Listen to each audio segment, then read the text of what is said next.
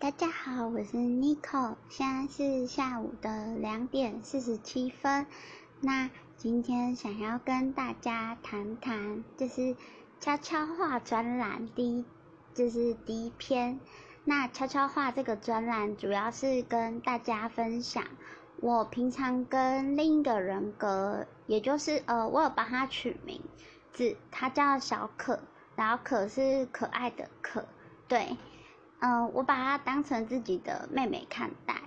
她约莫只有三到五岁，然后平常都睡在我的潜意识里面，对，然后会想要做悄悄话专栏，其实一方面是想要抒发自己的情绪，因为其实跟。这样的孩子，还有这样的人格相处起来其实不容易。然后一方面也是想要看看有没有人，就是也有多重人格的困扰，然后我们可以一起做讨论。就是如果大家有类似的困扰的话，想告诉你们说，呃，你们不是一个人。对，因为如果你们是一个人的话，那我也会是一个人。嗯，像昨天，就是其实小可有一直吵。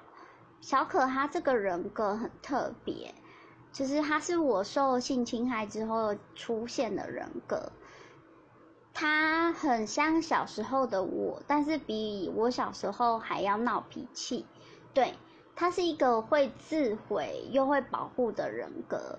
他昨天跟我一直吵，因为我平常跟他讲话都会跟他说：“小可姐姐现在很好，你不用担心，现在不用出来，姐姐会把自己照顾得很好。”然后我都会这样子跟他讲话，不然他会投射出很多奇怪的东西给我，像是嗯，他希望就是在被。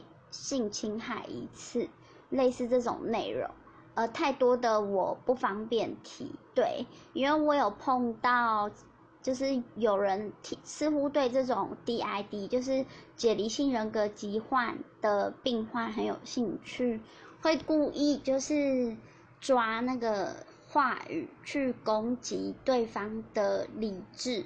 就是想办法叫对方另一个人格出来，因为我的人格平常不会跟我互换，只有在一些他觉得有需要的时候才会出来。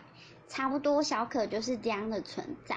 昨天他一直跟我吵着说：“姐姐，我要纸粘土，我要贴纸，我要芭比娃娃，我要扮家家酒，小可都要。”他就会一直这样说，他还说。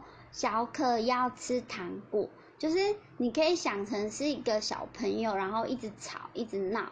对，昨天晚上也是这样子跟他相处了很久很久。嗯，这是我跟小可相处的日常生活，大概昨天被他影响了至少有三个小时有，就是会一直觉得大脑那边会出现声音，一直嗡嗡嗡嗡嗡。吃药其实也没有用，因为吃药只是一个辅助，对，就是其实也没有办法真的能够控制那个人格，甚至跟他沟通。医生也有坦白说这是难以沟通的人格，所以我只能尽量把自己过得好，小可就不会出现。对，那今天是悄悄话专栏的第一篇，所以就是以后想告诉大家说，悄悄话专栏会不定期推出。然后就是嗯，每一篇都会很简短，有点像日记，希望大家可以见谅，也希望大家会喜欢悄悄话这个专栏。那我是 Nico，现在是下午的两点五十一分，希望大家都就是过得开心啊，在工作的人多喝点水，然后。可以的话，吹冷气，外面真的好热哦，我到现在都还没出门。对呀，嗯，希望大家好好保重身体哦，拜拜。